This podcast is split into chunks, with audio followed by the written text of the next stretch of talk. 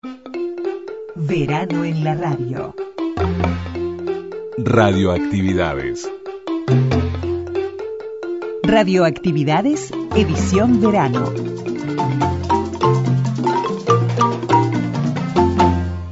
Volvió a sonar la sirena del viejo tablado. Y comenzamos el programa de domingo con rumbo viejo tablado. Vuelven a vivir.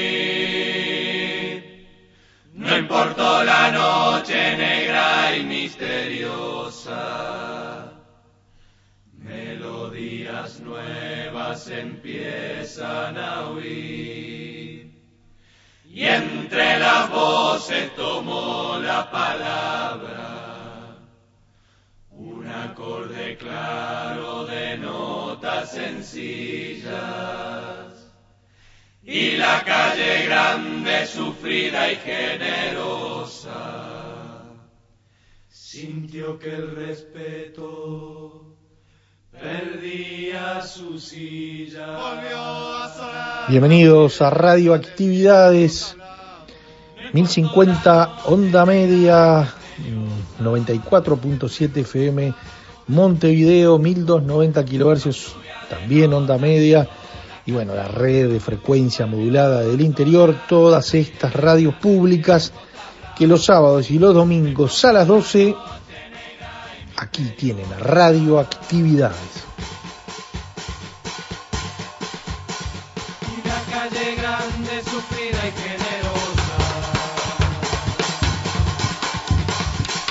Con lluvia de notas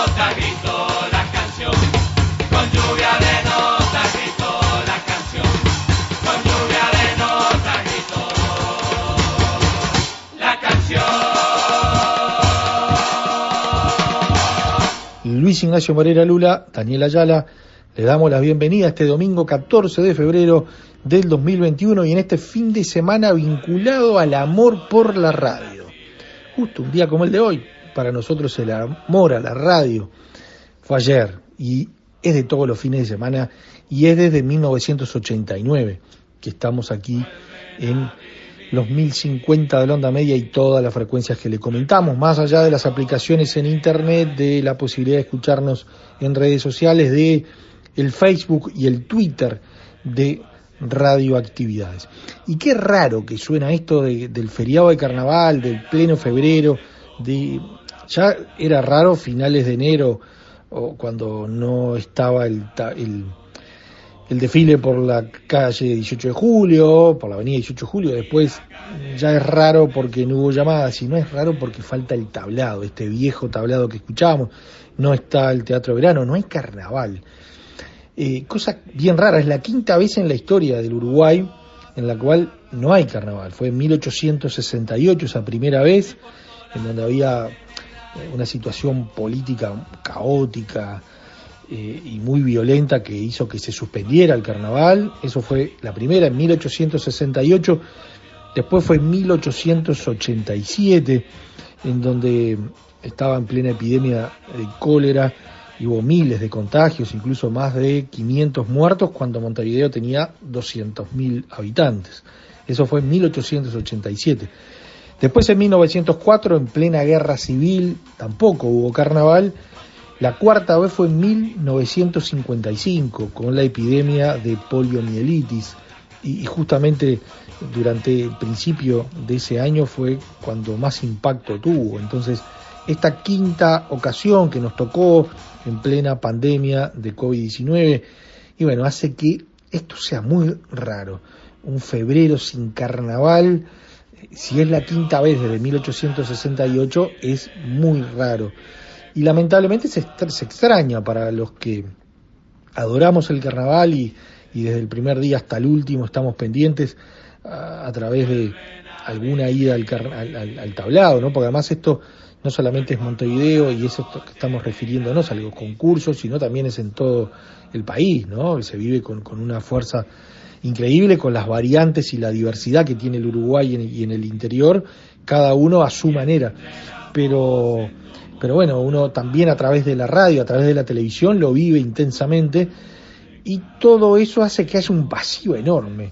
Una de las cosas de esta nueva normalidad o nueva anormalidad que estamos transitando que hace que 2021 sea un año sin carnaval. Pero nosotros lo traemos y lo vamos a traer en fines de semana sucesivos. Esta vez con Carlitos Soto y Carlitos Modernel. Dos entrevistas de lujo que tuvimos en esta historia de radioactividades. Carlitos Soto presentando los inicios en la ciudad vieja del carnaval, de Carlitos Modernel eh, también en lo que es eh, la radio portátil, ese cuplé famoso de los mejores de la historia, por lo menos para nosotros que tiene que ver con la historia de la radio. Eh, incluso la anécdota increíble de, de aquella despedida de Murgas un imán fraterno, la retirada del 68 de Milonga Nacional, escrita en, un papel de pizza, de una pizzería, en donde la escribió Carlitos Modernel en la madrugada de una noche lluviosa, esas historias preciosas de, de escuchar, eh, ya que no tenemos carnaval, aquí sí hay carnaval. Y Joan Manuel Serrat, la radio con botas se hace presente como todo este verano en radioactividades, 1945, eh, en esto de recorrer un año también de muchas historias en España y en el mundo. Verano en la radio.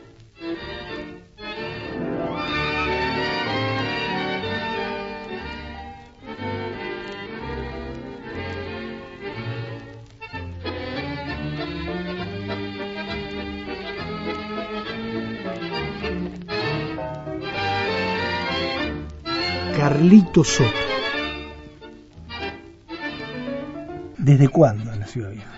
Y sé, de los 10 años en adelante, Ciudad Vieja. ¿Y recuerdos de esa infancia de la ciudad vieja? Mis- miles de, de recuerdos. Además, este, parecería que hay cosas que lo persiguen a uno, ¿no? O aquellos famosos de los designios a los que estamos sometidos, aunque no nos demos cuenta. Pero está aquello de que, por ejemplo, te pongo un ejemplo, ese, ese mal mirar a los argentinos, ¿no? Es una, nadie me dijo nada, ni, yo sabía, ni nada. Nadie me dijo nada. Otra cosa fue el caso de las murgas, por ejemplo. A los siete años, estoy sentado en la puerta de mi casa y según siempre mi madre, sobre todo mi madre, decía que yo era muy juicioso.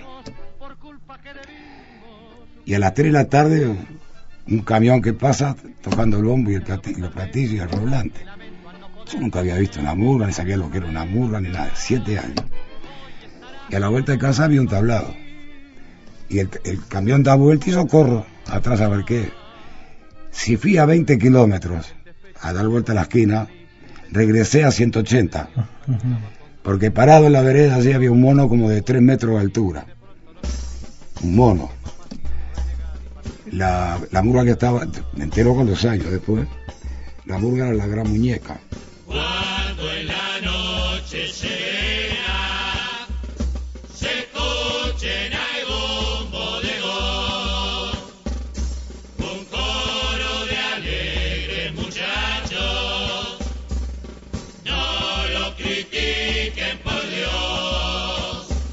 La gran muñeca era una mona, que fue la que yo me tropecé, me, dio un susto mayúsculo.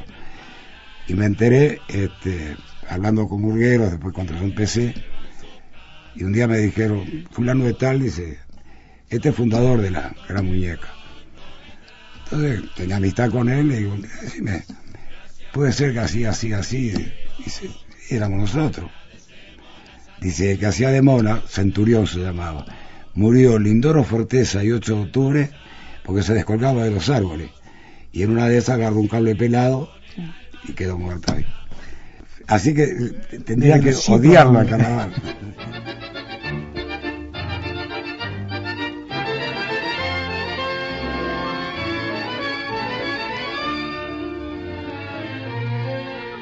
Desde los siete años tenés esa imagen bastante espantosa. Sí, ¿no? sí, como para rechazarlo toda la vida. Pero sin embargo surgió un amor para toda la vida. Eh, además la suerte de, de, de estar en un barrio que de pioneros, de, de- de gente.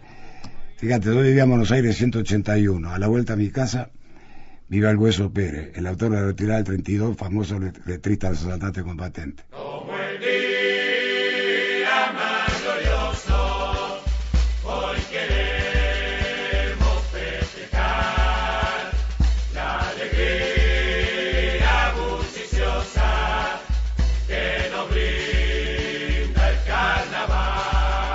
Paraban en el hacha. Y uno estaba ahí, escuchaba, y él. Ahí del barrio era Carmelo Imperio, Granata, los humoristas del Betún con el Colorado, todos personajes del carnaval. Entonces hay como un contagio. Se, te va metiendo en vos y, y no, no te lo sacas más. Es como un virus. Viste que los médicos cuando no encuentran, la- dicen un un virus. virus. Bueno, esto también. Y no hay vacuna además contra eso. No, no hay, no, no, no, por eso, y por eso que lo, que lo tiene. Entonces, yo lo utilizo para decir que la murga es un virus, el carnaval es un virus. Después que penetra en la mente de uno, es imposible curarlo.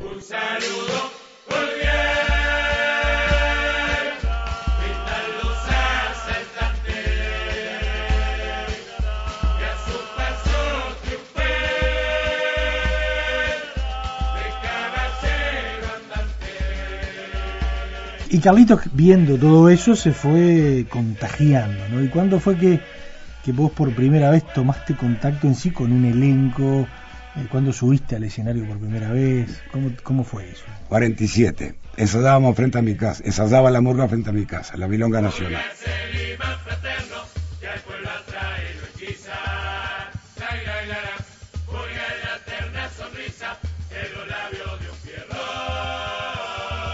Y al frente estaba el Tito Larraz, que fue, un pionero nuestro. Y ahí se reunió gente de, de- del Hacha y gente de, del Café de Antica, de Reconquista y Colón. Eh, cierto modo rivales en el fútbol, ¿no? Y, pero cantando no. Lo complemento y ahí nace lo que, lo que después el Laco, el Laco Domínguez, lo tituló El Coro de la Aduana, que hizo historia con los asaltantes y con otras murgas. Bueno, ahí empecé en el 47. El año anterior, el Hueso Pérez me había llevado los asaltantes. Y un poco, eh, no por aquello, no por el caso de la mona, pero los asaltantes ensayaban en la calle Asunción, en Zaguarón y Asunción. Era una azotea. Y la escalera, una escalera de hierro, le faltaban tres o cuatro escalones. Había que ser gimnasta para, para subirse hasta arriba, ¿no? Y este, y yo iba subiendo la escalera y agarrándome como podía y empezaron a cantar. Y me asusté igual que la mona. Te fuiste a Sí, me 180 fui. kilómetros. cuando el hueso se descuidó me fui. Ah, era demasiado. Escuchar en, en aquel entonces estaban Pastrana Madera Cachito Galú un cuadro de, de- de Trasante una cosa de Dorotea la, la tercia más famosa de todos los tiempos. Los oí cantar yo qué voy a hacer acá me deslicé como pude por la baranda y me fui, lo dejé al hueso ahí. El año anterior, después en el, 50, en el 47, salimos, salimos casi todos, por primera vez en la Biloga Nacional. Segundo premio ganaron los asaltantes. Así que estuviste ahí. Es siempre Sí, ahí. sí, y los asaltantes se daban a cuatro, a cuatro cuadras de nosotros.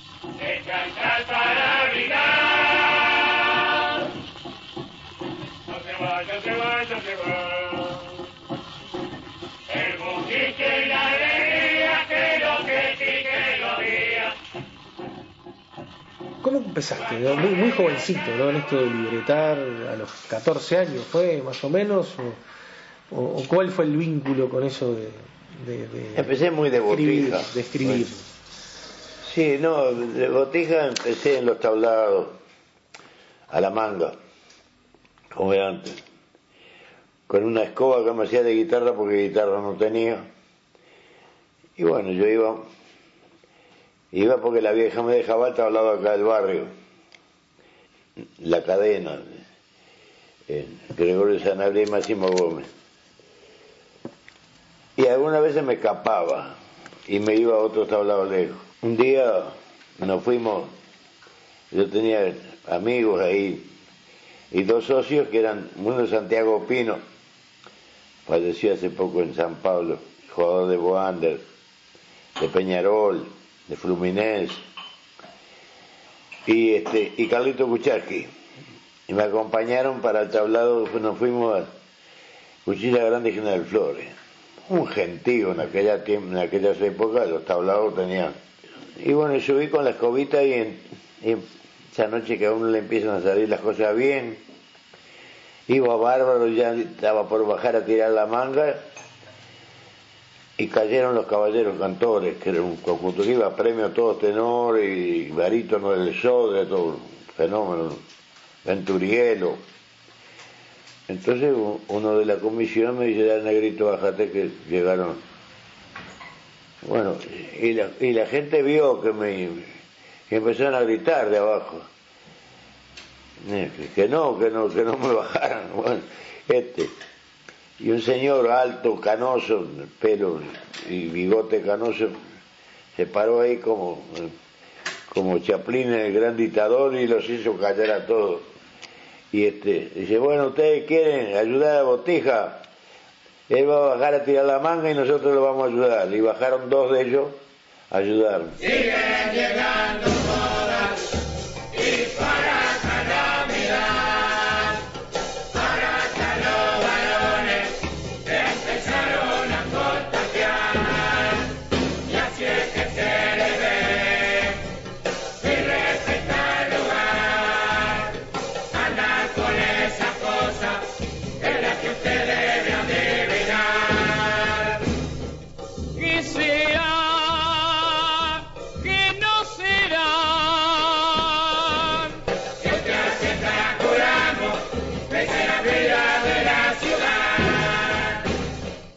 yo quiero detenerme en la radio portátil. Bueno, el ¿Cómo, y, 61. cómo, y bueno, ¿y cómo, y cómo fue que se te... se te- era, era furor eso, ¿no? Pero, ¿te acordás cómo...? Estaba de moda.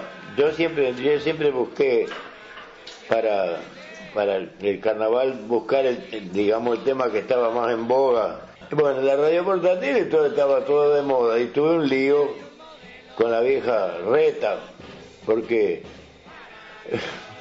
cuando voy me dice Cotén, un empleado de la, de la comisión de fiesta, dice Negro, tenés un lío bárbaro este, Adela dice que quiere conocer al degenerado que escribió. Digo, bueno, se me pasa. Estaba ella y otra señora, una empleada, se ve, de Consejo del Niño, qué era. Bueno, le dice, tome asiento. Digo, ¿puedo sentarme? Estoy siendo degenerado, ¿me puedo sentar igual? Entonces media se rió. Digo, me, me puso muy mal usted, ese mote. Mire que yo no, eso no tiene ninguna, ninguna, ninguna cosa mala. Y no, ¿cómo? No, no. Si no, usted vamos a leerlo los dos y vamos a, discutir esto.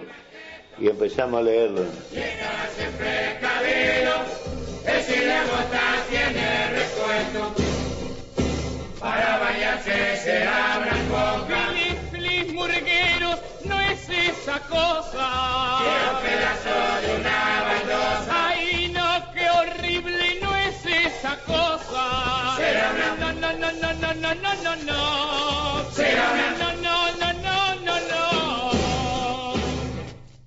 No, pero usted lo puso con ese... No, no, usted lo, usted lo escucha con esa intención, que es distinto. Y bueno, y peleamos y peleamos y, quedó todo el cumpleaños. Tenía parte media jodida, ¿no? Que, que le usa sentada, algunos caminando, pero la mayoría, por ser más fácil, la usan colgando. Hay que si se le para la mira con mal gesto y, y está siempre precavido que si la gota tiene respuesta. Y era todo, todo, todo legal. Bueno, al final terminó con risa la vieja y este y el cuplé pasó. Malavérico, quimérico, hipotético, ni siquiera un aparato con un algo maquiavélico. Es algo útil cuyas ondas son volátiles, pues sepan que es el radio portátil. Escucha,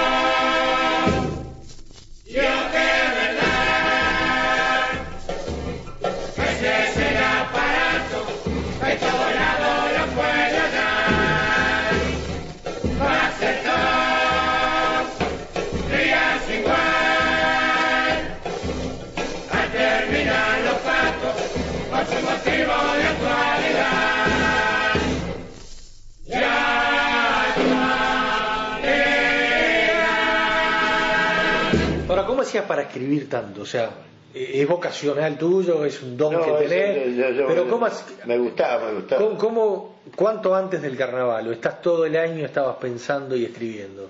¿O era una cuestión de inspiración? No, o de...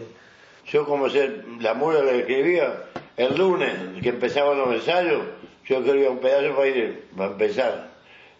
No, nunca, y no, no tengo nada juntado, no, no, no. No, pero esa inspiración que te venía, ¿te venía a cualquier hora, agarraba cualquier papel y empezaba a escribir? ¿O, o te Sí, sentabas a sí, escribir? y- sí, hay, eh, hay cosas especiales, suponer, cuando la milonga, el año de la milonga que ganamos en el 68, también me dijeron, el Pepe Gara y Viruta decían que ya estaba la murga pronta, y a mí la retirada me parecía que tenía una retirada bastante linda, que le faltaba algo, y salimos de la casa de Pepe Gare, y digo, te- falta algo, para la retirada vos, Viruta, vos, Pepe, no, Carlos, está bien, está todo bien, mirá que le falta algo, íbamos caminando, porque había empezado a llover y habíamos parado el ensayo, entonces íbamos, de repente empezó a llover fuertísimo.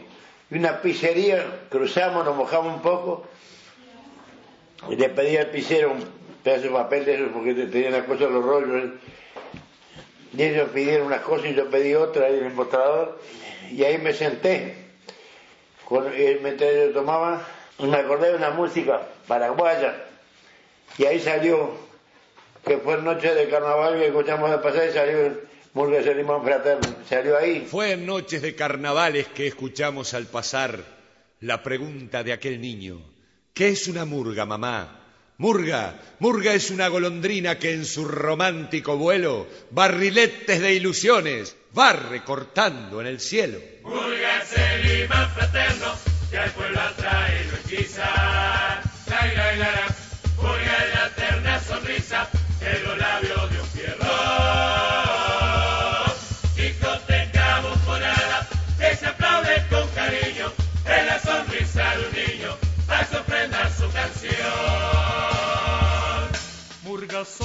mil esquinas y atesora tu recuerdo.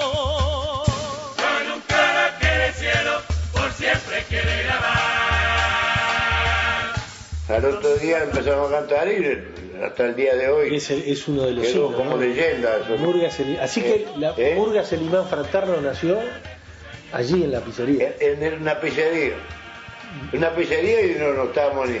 Ya, ya la murga decían que estaba pronta. ¿Y dónde está la, dónde está la pizzería? ¿Eh? ¿En qué pizzería era? Padre, Coquimbo, no me acuerdo, no, Palmira, por ahí, por, por, por- el Pepe Gales vivía como a dos, tres cuadras porque llo- llovía tanto, torrencial llovía, que nos mojamos un poco, hasta que no paró no nos fuimos. La verdad que la dirección, no, sé que era una ochava, una ochava. Quedó escrita en ese rollo de papel de la El, pizzería. el rollito de, me dio el pichero. Murgas son las mil esquinas y atesora tu recuerdo.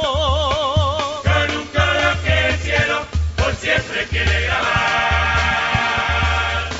La musa casi sin rima. El poeta que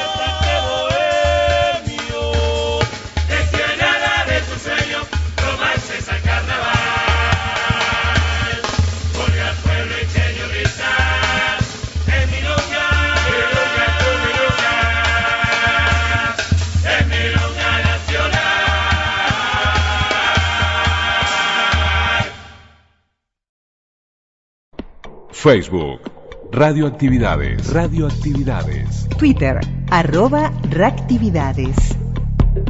arroba reactividades. Joan Manuel Serrat haciendo radio, la radio con botas, año 1945. Buenas noches, buena gente. Si se quedan con nosotros, allí donde estén, o tumbados en la cama, o cruzando la noche por cualquier carretera de España a bordo de un camión, o repantingados en el sofá, o viajando en taxi, notarán el cosquilleo que provoca esta radio con botas. Y los que trabajan, los que velan, los que a estas horas están cenando, los que vigilan, los que dormitan, los que quieren distraerse de pensamientos que dan miedo, los que tienen curiosidad de recordar y de comprobar, los porteros de noche que deshojan los segundos, todos, todos los que así lo quieran pueden venir con nosotros, porque aquí todos están invitados. Bienvenidos como cada noche a la radio con botas.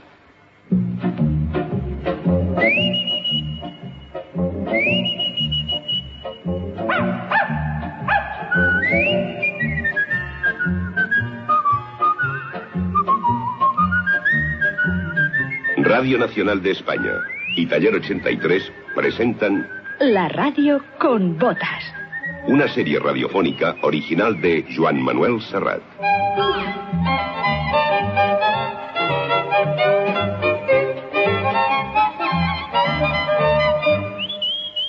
Un recorrido por los caminos de la memoria popular con guion de Joan Ullé y realización de Pera Rivera. La radio con botas.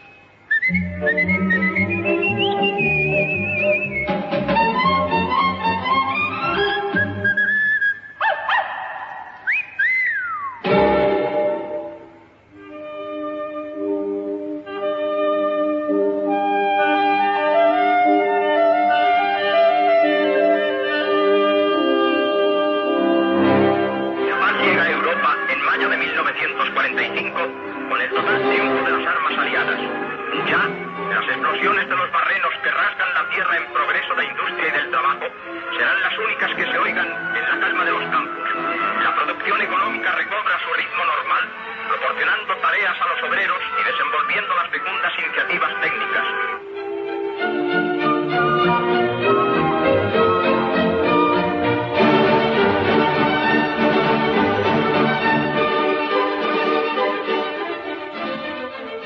Estamos en 1945.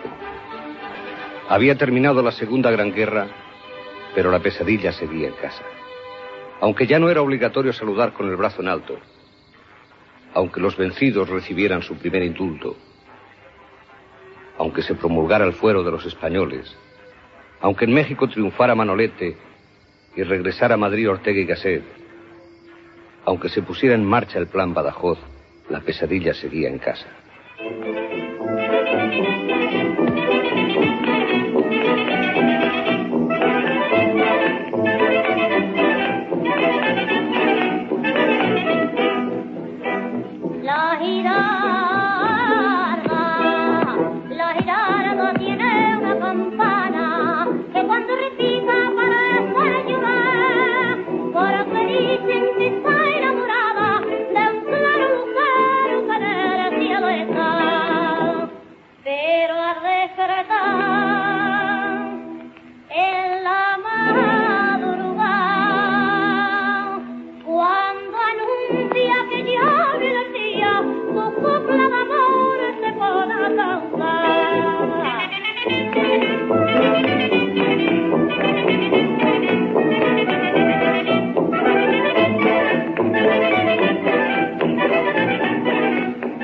cuenta que cuando Estrelita Castro fue a pasear su caracolillo por Berlín, a los estudios cinematográficos de la UFA acudió a visitarla el propio Hitler, quien la piropeó diciéndole, eh, es decir, es usted la española más bonita que he visto jamás.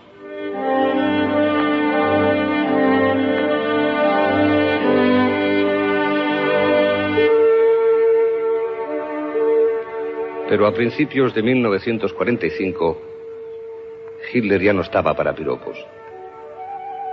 Su sueño solo era una pompa de jabón deshinchada y él un niño en su con un solo juguete. Un buen día la radio confió al mundo la noticia de su suicidio. Había escrito algo que empezaba así. Muero con el corazón alborozado al pensar en los incomparables hechos y proezas de nuestros soldados.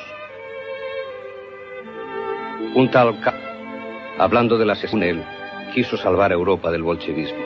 Aus dem Führerhauptquartier wird gemeldet, dass unser Führer Adolf Hitler heute Nachmittag in seinem Befehlsstand in der Reichskanzlei bis zum letzten Atemzuge gegen den Bolschewismus kämpfend für Deutschland gefallen ist.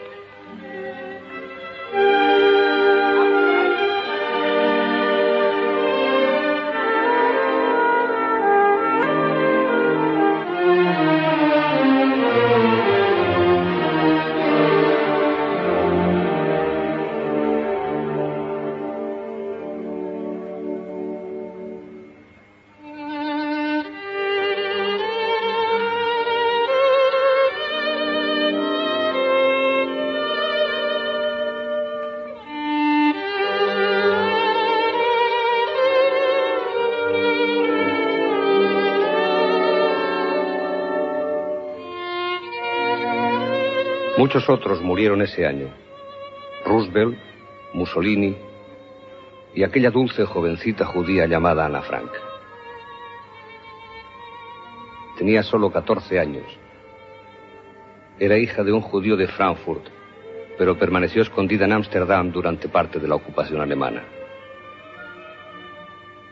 El diario que escribió en aquellos días ha permanecido como uno de los testimonios literarios más conmovedores y sus palabras resuenan aún en las mentes de aquellos que, perseguidos o no, saben lo que significa vivir encerrados en 20 metros cuadrados.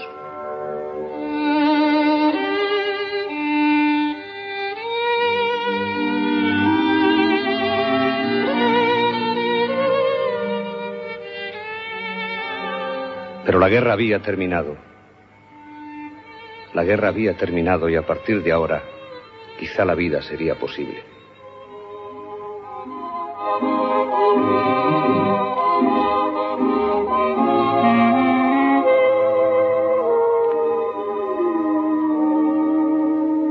Des yeux qui font baisser les miens, un rire qui se perd sur sa bouche. Voilà le portrait sans retouche de l'homme auquel j'appartiens. Quand la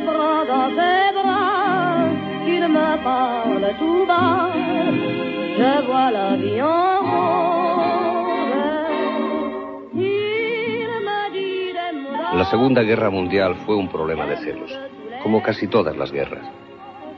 En la lejana guerra de Troya, los celos los daba Elena fugada con el Vivales de París. En la Segunda Guerra Mundial, los celos nos los daba una mujer misteriosa que acunaba a los soldados de las trincheras con una nana que llevaba su nombre. Lili Marlene. Bei der Kaserne vor dem großen Tor steht eine Laterne, steht sie noch davor. Da wollen wir uns wiedersehen. Bei der Laterne wollen wir stehen, wie einst Einst Lili Marlene. Cuando los responsables de propaganda del Tercer Reich descubrieron que la canción Lili Marlene provocaba un aumento de las deserciones y de los suicidios en los frágiles frentes de la fortaleza europea, ya fue demasiado tarde. A los mil años de nazismo que Hitler había prometido, le quedaban unas pocas semanas de vida. En una extraña ciudad junto al Mar Negro llamada Yalta, se encontraron los cuatro grandes del mundo para repartirse el pastel en ruinas que dejaba el quinto. Se estaba dibujando una nueva Europa, pero todavía no se había pasado revista a lo que quedaba de la vieja.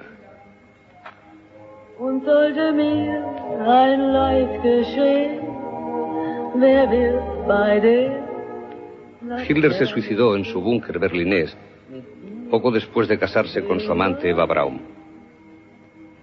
En Italia los partisanos lograron detener a Benito Mussolini cuando huía con su esposa Clara Petacci. Les condenaron a muerte y sus cadáveres fueron colgados de los pies. Eran los horrores postreros de la más horrorosa de las guerras. El mundo quería la paz y parecía como si esa paz solo pudiera acabarse de adquirir con unas últimas gotas de violencia. Lily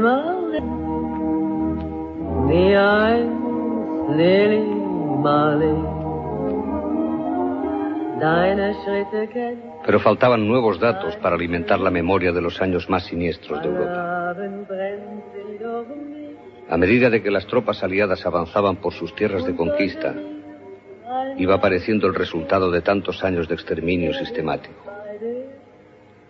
Se abrían los campos de Mauthausen, de Dachau, de Treblinka o de Auschwitz.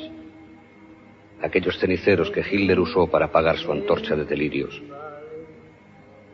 Si hubo algún tiempo en que el hombre fue un lobo para el hombre, ese tiempo fue aquella década de los 40. Sobraban muertos por los goznes de Europa. Y para acabar la tragedia de la historia, el presidente norteamericano Harry Truman hizo despegar de alguna de sus islas un avión llamado Enola Gay, con un solo pasajero de nombre Little Boy. Su destino era Hiroshima y tres días después Nagasaki. Solo entonces los historiadores empezaron a hablar del fin de la guerra.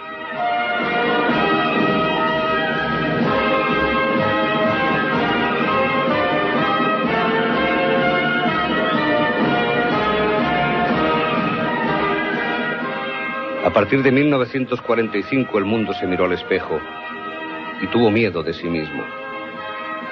Y salieron los pontoneros de la palabra para inventar reuniones y poner mesas y sobre los cañones. Y llegó Mr. Marshall a traer regalos a todos, a todos menos a nosotros.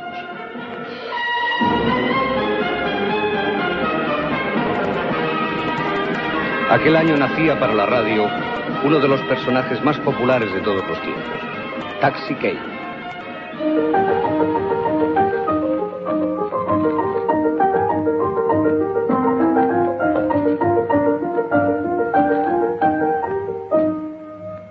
El bonete de madera va por el río, chin, chin, chin, gori, gori, gori, la, la, va por el río, pum. Y el madera va diciendo, chin, catapum, chin, chin,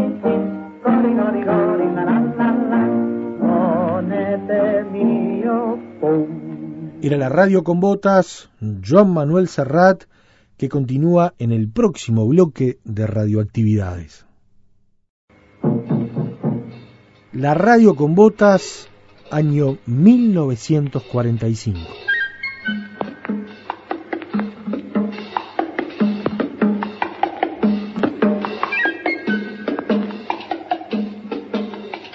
Aquellos a los que esa coplilla del bonete de madera no les haya puesto patas arriba al baúl de la memoria, les diré que Taxi Kay era un taxista detective con título de abogado que tenía dificultades para ejercer de tal de modo y manera que no tuvo más remedio que ganarse la vida con el taxi y que en cada carrera, directa o indirectamente, se veía relacionado con un asesinato.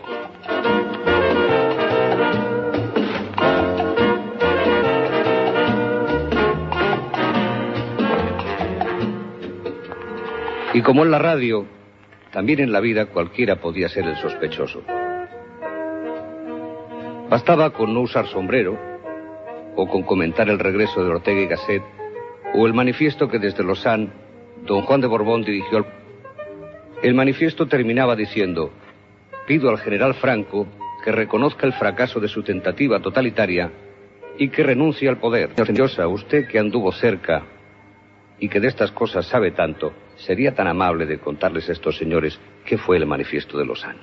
El conde de Barcelona, en el año 45, en 19 de marzo del 45, eh, vio con una gran oportunidad que eh, predijo ya el aislamiento que nos iban a condenar los potencias vencedores por ser un país que durante la guerra, si no había sido beligerante, tampoco había sido neutral.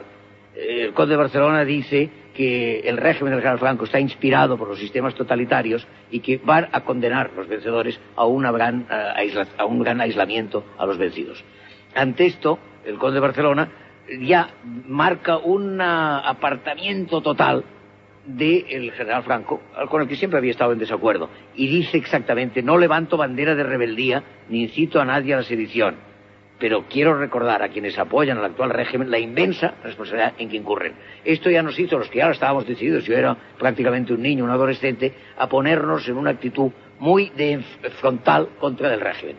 Y esto empezó a derivar ya en detenciones, en malos tratos policiales, y yo mismo fui a la cárcel, en- en esta persecución de los monárquicos que erizamos una bandera con la gente de más oposición en frente al general Franco. Y esto, pues nos, nos ganamos, a cambio de unas persecuciones, ganamos una consideración de gente opuesta al general Franco y de una resistencia frente al franquismo.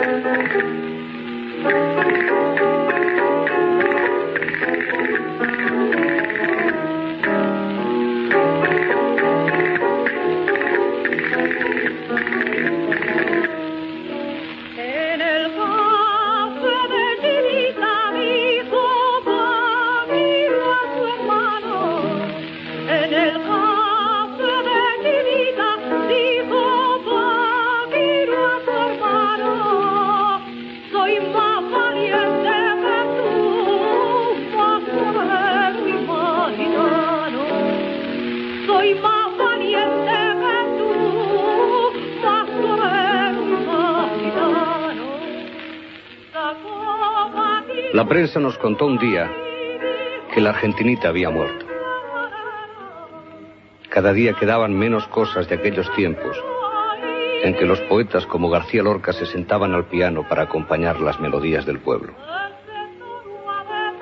Quedaba apenas un gobierno en el exilio del que José Giral fue nombrado su presidente. Un gobierno en el que no se invitó a participar a los comunistas y donde había notables ausencias como la de Indalecio Prieto o la de Josep Tarradellas, entre otros. Y en enero de 1945 se celebró la primera reunión de las Cortes Españolas en el exilio. 127 diputados habían muerto y solo 72 pudieron ocupar su escaño imaginario.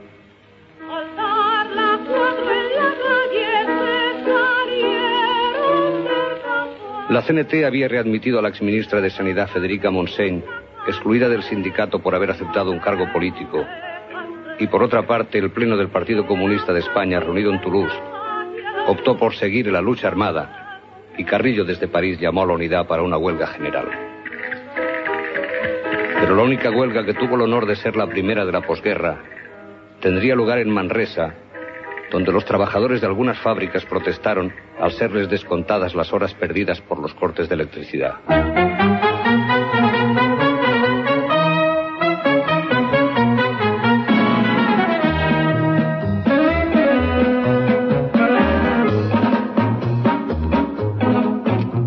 Pero en el país seguían pasando cosas y no todas eran malas. Por tercera vez consecutiva, el Athletic Club de Bilbao ganaba la Copa y en Barcelona se celebraba el histórico mano a mano Manolete Arruza en la Plaza de Toros Monumental.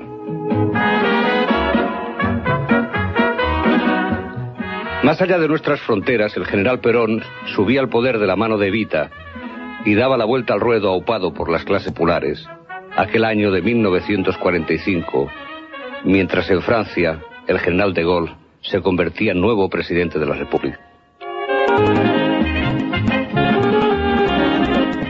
Para darnos esas cosas buenas de la vida, llegó un negro con alma blanca, octavo de los 16 hijos de un emigrante gallego de nombre José Machín y de la cubana Leoncia.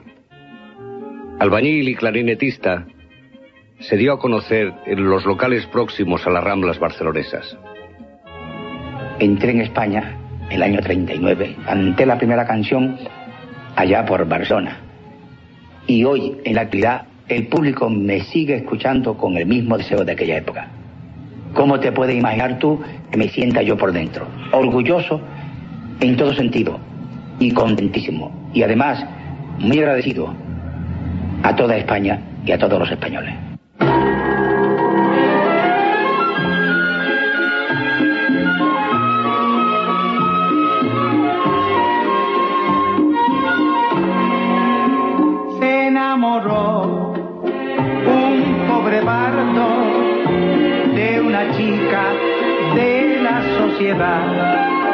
Era su vida la del pobre payaso que reía con ganas de llorar. Tras ella el pobre bardo vivía cantando en las orquídeas donde estaba su amor. Y la niña que no sabía nada, que el bardo la adoraba, con otro se casó. Y dicen que una noche de luna, bajo un cielo de estrellas, murió el trovador. Cuentos que le movieron, esa noche sintieron las quejas de su amor. La niña, cuando supo la historia, la verdadera historia del pobre trovador, decía, sollozando en su locura, hoy me mata la amargura, porque yo también le amé. Qué lástima, ¿por qué no me lo dijo? Si yo lo hubiera sabido, hoy sería toda de él. Aquel año, y con la instalación de un potente emisor en el lago de Angulo Estés, una nueva emisora se sumó a nuestro dial. No hacía falta tener el pasaporte en regla para sintonizar Radio Andorra. Y gracias a ella uno podía intercambiar dedicatorias desde cualquier punto del país. Se dice que en una ocasión para dedicar un solo disco, la lectura de la lista de solicitudes ocupó cuatro horas. Cosas de la radio. Aquí Radio Andorra.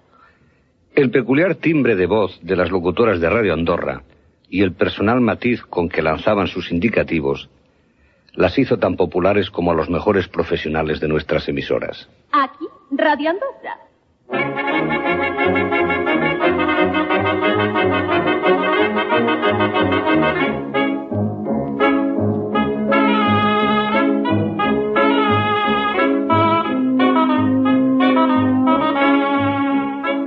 Hubo una canción, les juro que la hubo, aunque ha caído en el más profundo de los olvidos y nadie sabe darme razón de ella.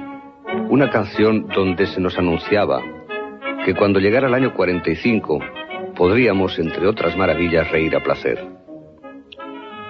Era una de esas piezas musicales que estuvo brevemente de moda y que la inacabable sección de discos solicitados de Radio Andorra se dedicaban entre sí con secreta ansiedad miembros dispersos de familias que no podían reunirse a no ser a través de la canción.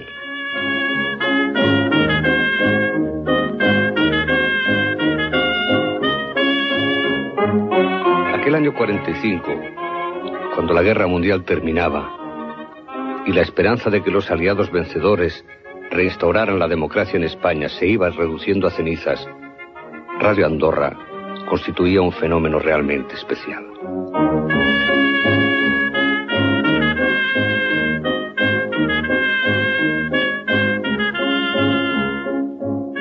Estaba en primer lugar la voz cantarina, y nunca mejor dicho, de las locutoras que conseguían incluir tantas notas musicales distintas como sílabas había en el corto anuncio, martillando hasta la saciedad de su concisa carta de presentación.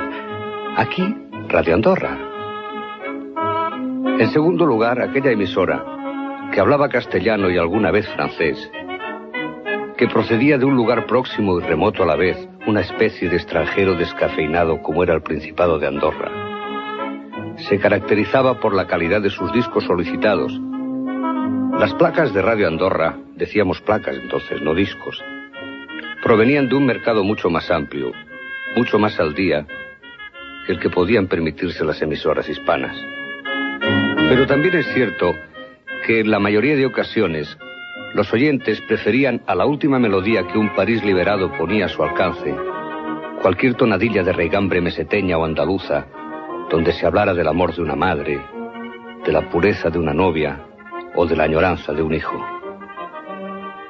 Respetemos aquel sentimentalismo barato y a flor de piel por lo que escondía detrás de sí. La guerra al acabar, en 1939, había dejado un amplio exilio de republicanos vencidos. Y como insinuaba al principio, esas familias desgajadas una mitad en la península y la otra mitad en Francia o en donde fuera. A ella Radio Andorra le servía como intermediaria para intercambiar un breve saludo, un corto beso, o un abrazo de aliento que la melodía con su carga sentimental prolongaba durante tres minutos. Radio Andorra es hoy otra cosa completamente distinta a la que en aquel 1945 servía para tender un frágil puente a la sórdida esperanza.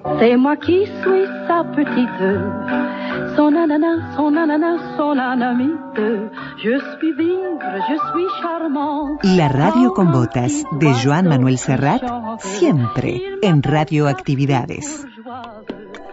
Correo arroba radioactividades.org. Facebook, Radioactividades. Twitter arroba reactividades. Arroba Reactividades.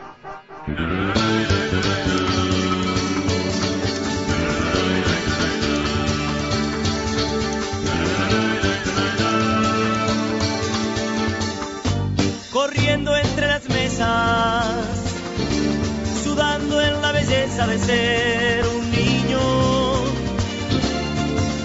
solo un niño. Esperaba la murga llegar, eran los asaltantes, los patos, los amantes tal vez, los viejos saltimbanquis los viejos saltimbanquis. Me gustaba mirarlos entrenar, caminando con aire triunfal, arrimarse al tablado Y comenzamos el programa con rumbo y aquel viejo tablado. Hoy nos vamos con Pablo Pinocho Rutén, tablado del Laiva. Que abriendo sus alas deja su hilo de sombras, porque la tímida Londra ya en el azul lo reclama, trayendo al pico una rama. El hornero es artesano y es un poeta. Y vaya si extrañamos los tablados entonces. Pero hoy los trajimos, ¿no? Con Carlitos Soto, con Carlitos Modernel, dos Carlitos históricos en el carnaval uruguayo. Eh, alguien que ambos trascendieron el carnaval, por más que su motor de vida fue el carnaval. Eh, Carlitos Soto, un, excelente periodista eh, deportivo, muy vinculado a, a años en el país y, y bueno, pero también con, con, otras apariciones periodísticas y bueno, Carlitos Modernel en lo que significó aquella historia increíble de transformarse en el gauchito del talú cuando se encuentra en, con, con, el nene Morales, con Víctor Hugo Morales y le dice, algo le falta a la transmisión porque está muy triste lo que vos decís. Y ahí apareció el gauchito del talú y se transformó el gauchito de la ruta, el gauchito del tablero y bueno, no, quién sabe cuántas denominaciones más que aparecían Carlitos Modernel hasta en las últimas horas de su vida haciendo el gauchito por teléfono, ¿no? Eh, bueno, varias historias que tienen que ver con el carnaval y que la traemos aquí como trajimos a la radio con botas año 1945 con Serrat haciendo radio. La semana que viene, sábado y domingo a las 12, estaremos en las radios públicas para seguir con estas radioactividades. Abrazo grandote, que pasen una muy buena semana. Chau, chau. Conducción, Daniela Ayala. Locución institucional, Silvia Roca y Fabián Corrotti. Producción y edición de sonido, Luis Ignacio Moreira.